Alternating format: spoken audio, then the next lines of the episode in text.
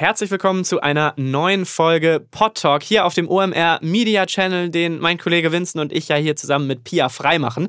Wir haben in dieser Woche wieder einen Pod Talk am Start und zwar in dieser Woche mit Sebastian Romanus. Sebastian ist neuer Chef hier in Deutschland für Podimo und Podimo ist ja ein Subscription Podcast Modell, ähm, eine Plattform, die sich über Subscriptions finanziert und er hat mir ganz viel zu ähm, der Challenge von Podimo erzählt, was, wie sie Nutzer auf die Plattform bekommen, welche Formate für sie wichtig sind, warum sie auch in den Kids-Bereich reingegangen sind. Das war echt super spannend zu hören.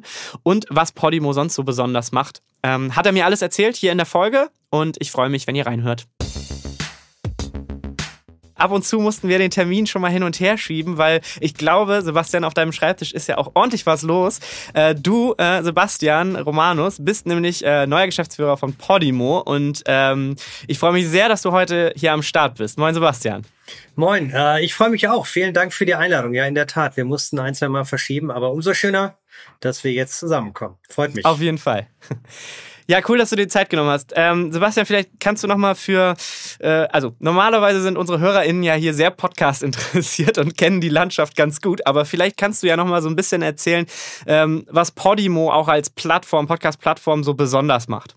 Genau. Ähm, also wir sind seit gut zwei Jahren im deutschen Markt, sind äh, ein Subscription-Only-Modell. Das heißt, ähm, User, die unsere Inhalte konsumieren möchten, ähm, können das gerne tun, ähm, hinter einer Bezahlschranke.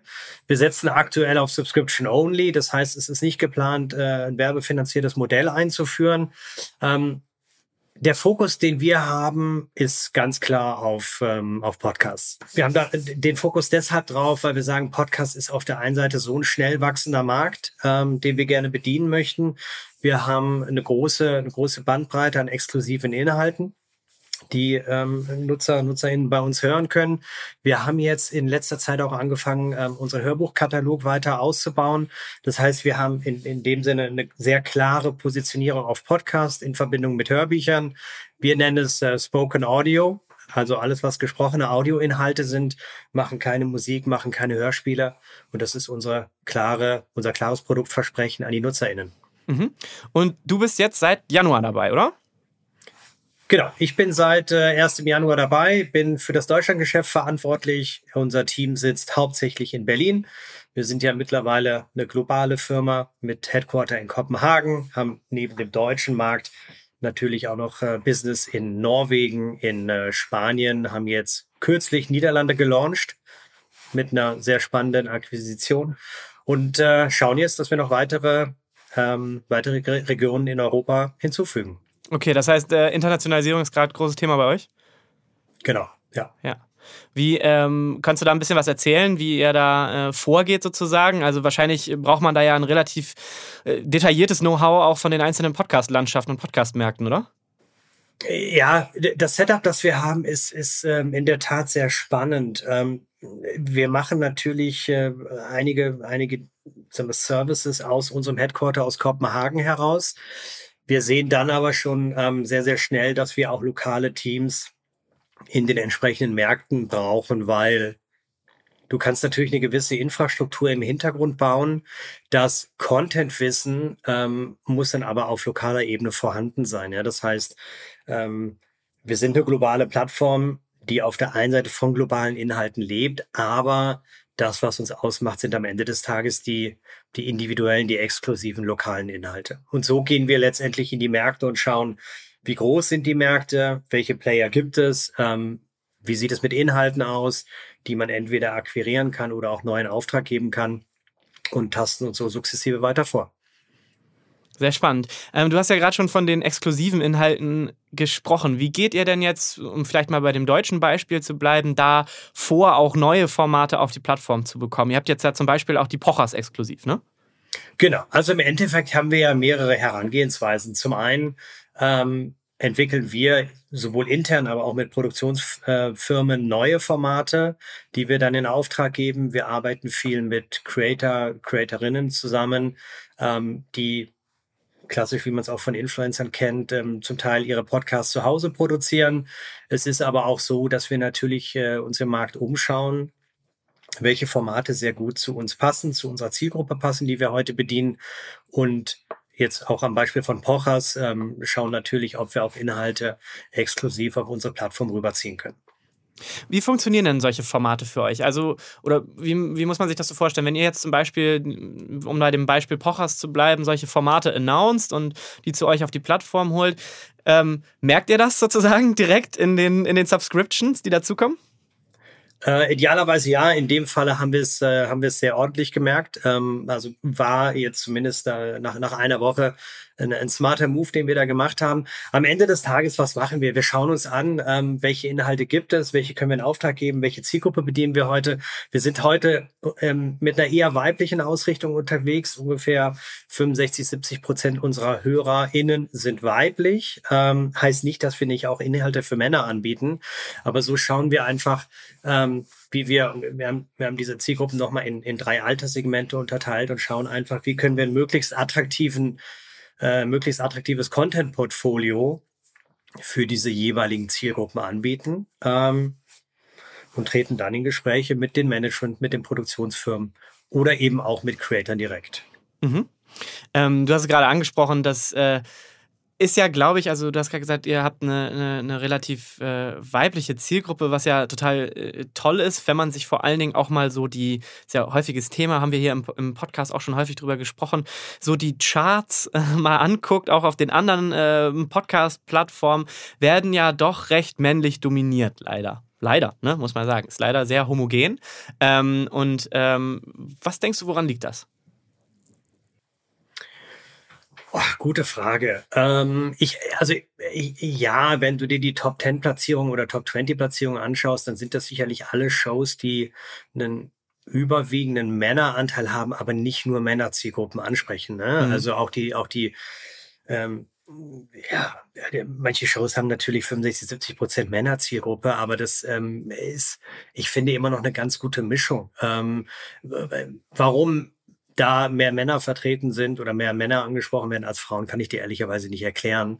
Was wir merken, ähm, dass es schon sehr genrespezifisch spezifisch ist. Also wir haben, ja. ähm, wenn du so willst, drei, drei Kernkategorien. Das ist einmal Crime and Suspense, das ist das Thema Entertainment und dann noch Family and Relation. Und damit ähm, bedienen wir sehr gut eine weibliche Zielgruppe, aber um natürlich auch der, der Nachfrage auf der, auf der Männerseite gerecht zu werden, ähm, werden wir jetzt sukzessive auch in den Bereich gehen. Und da mhm. sind dann natürlich gerade Shows, die in den Top 10, in den Top 20 sind, auch ähm, interessante Inhalte, die wir uns genauer anschauen. Würde ich dir übrigens zu 100% zustimmen. Ne? Es ist natürlich erstmal so der große ganze Blick, wenn man auf diese Charts guckt, dann fällt einem das natürlich auf und das äh, äh, ja, ist natürlich, also ist für uns auch ein Anliegen, dass wir äh, natürlich auch Formate produzieren für eine weibliche Zielgruppe und so, aber klar kommt es auch immer total auf das Format an. Ne? Also man hat dann ja. am Ende natürlich irgendwie das ist einfach so. Wir haben irgendwie ein Fußball-MML-Format mit 99 Prozent, glaube ich, Männer, äh, männlicher Zuhörerschaft. Ne? Genauso haben wir Formate ähm, mit, mit 99 Prozent weiblicher Zuhörerschaft. Und ähm, genau, da muss man, glaube ich, immer ein bisschen detaillierter auch noch in die, in die Formate dann reinschauen. Ne? Ja, absolut. Also auch, auch da nochmal eine Ergänzung. Ähm, wir, wir schauen uns zum Beispiel gerade das Thema Self-Care, Self-Awareness an. Das ist, glaube ich, heute noch ähm, noch sehr fokussiert auf eine weibliche Zielgruppe aber auch natürlich zunehmend immer spannender für Männer. Ja, also ja. auch da kann man sicherlich ähm, in, in einer Zielgruppe starten, aber das, das Vertical, dieses Genre auch in eine Männerzielgruppe, in eine Männerrichtung äh, weiterentwickeln. Wo wir gerade bei Zielgruppen sind, äh, ich habe natürlich bei euch auch gesehen, dass ihr ja eine spezielle Kategorie oder tatsächlich ein richtiges Produkt habt für Kids. Kannst du da ein genau. bisschen was zu erzählen? Wir haben eine eigene Kids-Section, wenn du so willst, ähm, wo viele spannende Inhalte drin sind. Ähm, das hängt damit zusammen, dass wir oder weil wir diese weibliche Zielgruppe ansprechen, gesagt haben, okay, was ist denn, was ist denn naheliegender Content, den wir auch noch einkaufen und anbieten können? Ähm, und sind, sind somit eben auf die Kinderinhalte gekommen, die ja jetzt auch schon seit, ach, seit über einem Jahr bei uns in der, ähm, in der App verfügbar sind. Ähm, und wir merken einfach, dass das eine gute parallele Nutzung ist ähm, zwischen den, zwischen den normalen Podcast-Inhalten und den, und den Kinderinhalten. Und das sind dann auch klar Inhalte wirklich für Zielgruppe Kinder und nicht für die Eltern sozusagen? Nein, genau. Also das sind natürlich in vielen Fällen Inhalte für die Kinder. Ja, das sind äh, das sind Hörbücher, das sind auch gesprochene Podcasts. Ähm, es gibt natürlich dann auch wiederum Elternratgeber, äh, äh Kidstock-Formate, ähm, die natürlich dann vorrangig für die Eltern gemacht werden. Mhm. Du hast ja gerade schon gesagt, dass ähm, ihr euch natürlich fokussiert auf das Thema Podcast, aber auch schon angesprochen, dass es bei euch ähm, Hörbücher, auch Hörspiele eigentlich auf der Plattform nee. gibt. Nee, Hörspiele aber Hörbücher. Nicht, ja. Genau. genau. Ähm, wie denkst du, sieht da die Entwicklung aus? Also ist da der, der, der klare Fokus trotzdem auf dem, auf dem Podcasting-Bereich, auch zum Beispiel im Kids-Bereich, oder würdet ihr das versuchen, irgendwie ausgeglichen zu halten? Also unser Fokus wird, wird nach wie vor immer auf Podcasts liegen. Was in der Kombination Podcast und Hörbuch äh, unserer Meinung nach sehr spannend ist, ist ähm, möglichst zu versuchen, Inhalte ähm, eines Protagonisten, einer Protagonistin eben über diese beiden Audioformate hinweg anzubieten. Also von, von Creatern, ähm, mit denen wir einen Podcast machen, nennen Michael Zockers oder Sebastian Fitzek, nicht nur die, nicht nur die Podcast-Inhalte zu machen ähm, oder anzubieten, sondern auch die entsprechenden Hörbuchinhalte, mhm. weil wir da sehen, dass es eine sehr hohe Affinität der UserInnen gibt, ähm, eben nicht nur das entsprechende Hörbuch, sondern auch den Podcast zu konsumieren. Mhm. Und ähm, wie sieht so das ganze, der ganze Bereich Produktion sozusagen bei euch aus? Produziert ihr die Formate auch selber oder kauft ihr die komplett ein von irgendwie anderen unabhängigen ProduzentInnen? Ähm, wie sieht das aus bei euch? Sowohl als auch. Wir produzieren selber. Wir ähm, bauen jetzt unser Studio gerade noch mal etwas aus, um in Zukunft auch noch mehr produzieren zu können, auch zukünftig Video produzieren zu können. Da können wir gleich noch mal drüber sprechen. Ja, gerne. Wir kaufen natürlich auch äh, fertig produzierte Inhalte ein ähm, von Produktionsfirmen, wie gesagt, von Creatern. Ähm, da sind wir für alle Wege offen. Mhm. Ähm, ich würde gerne noch mal so ein bisschen auf das Thema Subscription zurückkommen, ja. weil das, glaube ich, unsere HörerInnen hier auch sehr interessiert, ähm, wie das für euch funktioniert. Wie würdest du so die Zahlungsbereitschaft für Audio-on-Demand-Inhalte jetzt mal im Allgemeinen und vielleicht auch für Podcasts und äh, Hörbücher im Speziellen beurteilen in Deutschland? Ich habe immer so ein bisschen das Gefühl, dass es da ja schon noch eine Hemmschwelle gibt, die sicherlich aufgelockert wird durch andere On-Demand-Plattformen, wie im, vor allen Dingen im Videobereich. Aber bei Audio habe ich immer das Gefühl, da ist noch irgendwie so eine Hemmschwelle. Wie siehst du das? Äh, Finde ich gar nicht. Also das Schöne ist eigentlich, dass wir niemandem da draußen mehr erklären müssen, warum es sich lohnt, für gute Inhalte zu bezahlen. Ne, den, den Weg haben, haben Videoanbieter für uns schon mal geebnet, was, äh, was natürlich sehr, sehr schön ist, dass wir diese Aufklärungsarbeit nicht mehr leisten müssen. Und damit einhergeht auch die Bereitschaft für Audioinhalte zu bezahlen. Wir merken nicht, dass ähm, es dass wir erklären müssen, warum es sich lohnt, für Podcasts oder für Hörbücher zu bezahlen. Ähm, was die Bereitschaft angeht im, im, im Allgemeinen, ja, wir würden uns wünschen, dass die noch größer wird, also gerade auch im internationalen Vergleich, wenn wir es mit unseren Kollegen in Dänemark vergleichen oder auch in Norwegen, da ist eine viel, viel höhere Bereitschaft, ähm, nicht nur zu bezahlen, sondern auch ähm, deutlich mehr zu bezahlen. Da, da ist der deutsche Markt einfach etwas zurückhaltend. Ähm, wir sind da in solchen Themen, glaube ich, nicht die Early Adopter. Auf der anderen Seite, wie gesagt, ähm, ähm, die Bereitschaft nimmt immer weiter zu. Also wir sind da auf einem guten Weg. Am Ende des Tages, und das merken wir auch jedes äh, Woche für Woche ähm, wieder, wir müssen immer wieder einen Grund liefern, warum Leute auch nicht nur einmalig äh, eine monatliche Gebühr zahlen, sondern einfach kontinuierlich. Ähm, aber die Herausforderungen haben ja nicht nur wir, die haben ja andere, andere äh, Subscription-Anbieter auch. Auf jeden Fall. Die, also auf jeden Fall haben die andere Subscription-Anbieter auch, da würde ich dir zu 100% zustimmen. Ich glaube halt nur, oder vielleicht auch interessant, deine Sichtweise da einmal zu sehen, weil viele Podcast-HörerInnen, glaube ich, haben das noch so und gerade die vielleicht auch ein bisschen länger schon dabei sind und schon vielleicht länger Podcast-Inhalte konsumieren, haben das vielleicht noch so ein bisschen, ja, tief verankert irgendwo, dass Podcasts irgendwie immer frei verfügbar waren. Ne? Früher irgendwie ganz viel über iTunes, über Apple Podcasts, über Spotify ja in gewissermaßen auch oder andere Plattformen. Ähm, was setzt ihr denen entgegen? Natürlich, also ist ja logisch, dass, dass ihr äh, exklusive Inhalte, sehr gute Inhalte produzieren wollt, die, die, es, die es wert sind, wo, also oder für die man gerne bezahlt. Ähm, aber ist, das ist der Schlüssel sozusagen, würdest du sagen? Oder? Es sind, es, es sind nicht nur die exklusiven Inhalte, aber das ist natürlich einer der ähm, Erfolgsfaktoren. Es ist ähm, auch die Kuration, die wir in der App anbieten, ähm, die uns, ähm, die uns auch äh, glaube ich, ein sehr gutes Alleinstellungs-, äh, nicht Alleinstellungs-, aber Abgrenzungsmerkmal ähm, ähm, bietet. Ähm, äh, Kuration ist für, ist für uns extrem wichtig, in der App die entsprechenden Inhalte anzubieten und dann aber natürlich auch eben diese, die Kombination aus lokalen, exklusiven Inhalten kombiniert mit globalen Inhalten anzubieten. Ähm, und das wiederum alles mit dem Versprechen, es geht hier um Audioinhalte oder es geht nur um Audioinhalte, die gesprochen sind. Es geht nicht um äh, Hörspiele, es geht nicht um Musik. Ähm, also auch da eine ganz klare Produktpositionierung zu haben. Mhm. Sozusagen, das ist so ein bisschen das, ich sag mal, Gegenmodell, aber da kommen wir vielleicht gleich, gleich drauf, was wirklich ein Gegenmodell ist, wäre ja das werbefinanzierte äh, oder die werbefinanzierte Podcast-Distribution, sag ich mal. Ähm, wie siehst du das? Könntest du dir vorstellen, dass es vielleicht auch eine Art Mischform irgendwann mal geben kann, irgendwie ein Light-Abo bei euch jetzt, äh, wo vielleicht dann auch noch Werbung drin ist, irgendwie sowas? Ähm, äh, ja, natürlich. Also ich würde da, würd da niemals Nein sagen. Ähm, äh, Stand heute ist es eine unternehmerische Entscheidung, dass wir als Bezahlmodell ähm, ähm, ähm agieren. Ähm, was wir natürlich heute schon machen, ist, dass wir auch äh, gewisse Inhalte vor die Paywall packen. Ähm, über, über Apple konsumierbar machen, ähm, auf anderen Plattformen distribuieren. Also wir nutzen die Möglichkeit natürlich schon. Wir nutzen diese Möglichkeit vorrangig natürlich als, als, als eine Art von Marketing, um User auf unsere Inhalte zu stoßen. Ähm, und dann versuchen sie für die, für die App zu begeistern.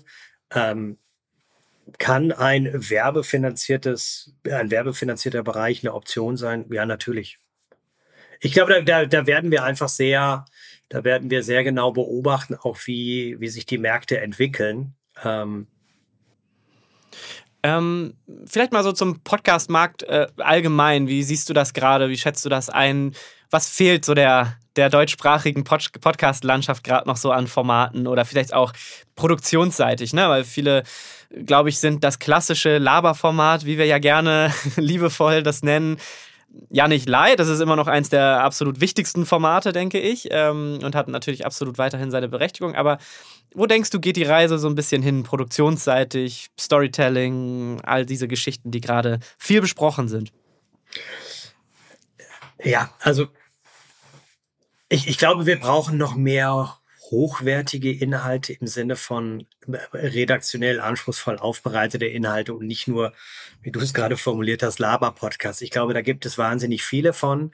Ähm, da wird sich auch über, über, über die Zeit die Spreu vom Weizen trennen. Ähm, wir schauen uns gerade das Thema Fiction an, ähm, was natürlich häufig auch mit hohen Produktionskosten einhergeht.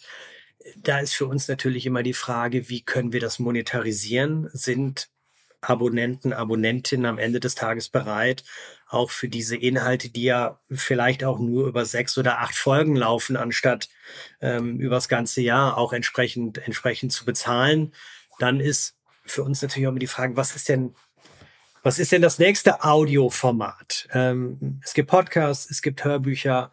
Was ist denn mit Audio Masterclasses? Wie können wir, wie können wir die, die, ähm, ähm sagen wir, den Audioteil von Live-Events bei uns in der, in der App mit einbinden. Ähm, aber dann natürlich auch zu überlegen, wie können wir, wie können wir Audio mit, mit anderen Elementen verbinden, mit Video, ähm, aber vielleicht auch mit einem Commerce-Aspekt. Ich glaube, da ist noch, da können wir noch wahnsinnig viel entdecken, viel Neuland betreten. So im, im, im Bereich Podcast. Ähm, und das ist natürlich das ist natürlich auch für User immer die Herausforderung. Gibt es einfach wahnsinnig viele Inhalte bereits und da wirklich das zu finden, was man hören möchte, ähm, ist, ist schon für den einen oder die eine oder andere eine, eine Herausforderung. Ähm, ich glaube, jeder kennt dieses Netflix-Phänomen, dass man sich 20 Trailer anschaut und dann am Ende des Tages die App doch wieder zumacht weil man überhaupt nicht wusste, was man sich anschauen will. Ja, du hast gerade so ein bisschen den Bereich ja auch ähm, ja, was gibt es noch sozusagen für Audioformate, Learning, Education? Ich glaube, da ist übrigens ähm, das Subscription-Modell total im Vorteil, weil ich mir vorstellen könnte, dass gerade für Formate, wo man wirklich ja, einen Lernaspekt hat, wo man wirklich ja. was mitnimmt, einen Mehrwert hat, sei es eine Sprache lernen, aber vielleicht auch irgendwie spezielle, spitze Business-Formate oder sowas, ähm, wo man irgendwie, keine Ahnung, über Google Shopping äh, Pro äh, was lernen kann, ähm, glaube ich, ein Subscription-Modell im Vorteil, weil ähm, da die Zahlungsbereitschaft dann doch deutlich höher ist. Also kann ich, kann ich sehr gut nachvollziehen, dass ihr euch das anguckt. Ja, ja, absolut. Also vor allem auch, wenn man sich gerade gerade kurzformatige ähm, Lern- oder Wissensinhalte anschaut. Ja, es muss gar nicht immer eine halbe Stunde oder Stunde sein. Es reicht auch manchmal eine fünf Minuten oder zehn Minuten ähm, äh, Podcast ähm, zu hören, der dir einfach ähm, auf, eine, auf eine schnelle Art und Weise leicht verdaulich ähm, Informationen serviert. Absolut. Du hattest gerade ja das Thema Video noch angesprochen. Ja. Habt ihr da Pläne? äh, äh, Pläne beziehungsweise sind schon ganz konkret in der Umsetzung. Ähm, wir haben jetzt in äh, Dänemark das erste Format gelauncht, bei dem NutzerInnen das Format nicht nur hören, sondern auch sehen können. Das heißt, wenn ich, wenn ich die App öffne, ähm, habe ich die Möglichkeit natürlich ganz normal zuzuhören, aber ich kann auch das Handy drehen und im, im, am Ende des Tages dem, dem Video folgen oder das, das Video anschauen. Das sind jetzt im, im ersten Schritt noch Videos, ähm, die wir parallel zur Podcast-Produktion im Studio drehen. Mhm. Ich glaube, das ist nice to have. Das ist, ähm, das ist eine schöne Ergänzung, gerade wenn man nicht unterwegs ist, sondern äh, mhm. Podcast zu Hause im Bett oder auf der Couch oder wo auch immer konsumiert. Ähm, das ist aber noch nicht das, wo wir, oder äh, das ist quasi noch nicht das Endstadium. Ja. Sondern ich glaube, ähm, um diese, diese Kombination aus Audio und Video wirklich sinnvoll zu nutzen, ähm, müssen wir noch ein bisschen kreativer werden. Also gerade gerade im Bereich True Crime ist es natürlich sehr naheliegend, ähm, äh, Bilder vom Tatort, von der Tatwaffe oder Interviews von Zeugen etc. einzublenden. Ähm, unserer Meinung nach ist die Kombination aus Audio und Video extrem spannend wenn auch natürlich ein Großteil der Podcasts gehört werden, wenn man unterwegs ist. Mhm. Aber während ich im Zug sitze ähm, oder im Flieger, wenn ich es vorher immer runtergeladen habe, kann ich natürlich perfekt nebenbei auch das Video schauen. Absolut. Ja, mega spannend, da diesen schmalen Grad zu treffen, dass ja. das Video halt wirklich einen Mehrwert hat, aber der Podcast auch ohne Video funktioniert. Ne? Genau. Ich glaube, in vielen Fällen wird, wird Video in, so in den, in den ersten Schritten noch die Ergänzung zum Audio sein, aber ich kann das Spiel natürlich auch umdrehen. Ja, also ich glaube, ähm, ich habe jetzt sozusagen ähm, schon das meiste meiner, meiner Fragen an dich loswerden können. Ich finde es mega spannend, was ihr macht und dass ihr auch das Subscription-Modell ähm, ähm, verfolgt. Ich glaube, ihr seid da ja wirklich der größte Player da im Markt, was das, was das, was das Thema Subscription angeht und habt wirklich auch tolle Formate auf eurer Seite. Ähm, vielleicht ähm, kannst du mir ja nochmal so zum Abschluss, würde mich freuen, wenn du dir ähm, ja, oder wenn du mir noch mal so ein bisschen erzählen könntest, was so eure Ziele jetzt vielleicht kurzfristig irgendwie in diesem Jahr sind. Was wollt ihr noch machen auch mit der Plattform, mit den Formaten, vielleicht auch mit Talents ähm, und vielleicht auch so ein bisschen langfristig geschaut. Was denkst du, wo geht's hin mit, mit, mit Podimo? Ja, also was ich gerade schon sagte, was, was für dieses Jahr bei uns auf der, ähm, auf der Agenda steht, ist natürlich zum einen die, die Anzahl der exklusiven Inhalte weiter zu erhöhen. Ähm, wir planen aktuell in diesem Jahr so zwischen 80 und 109 lokalen Inhalten zu launchen. Mhm. Ähm, Im Schnitt würde ich sagen zwei, zwei Shows pro Woche oder zwei Podcasts pro Woche. Wir wollen noch stärker das Podcast mit dem Hörbuchangebot kombinieren. Ähm, Video ist auch hoch, ähm, ganz weit oben auf der auf der auf der To-Do-Liste. Und was die was die was die Reise in den in den kommenden Monaten und Jahren angeht, ähm, wollen wir nicht nur in Deutschland, sondern auch in anderen Märkten einfach die Anlaufstation für Podcasts werden und für Hörbücher werden. Ähm, wir werden weitere Märkte, Märkte launchen.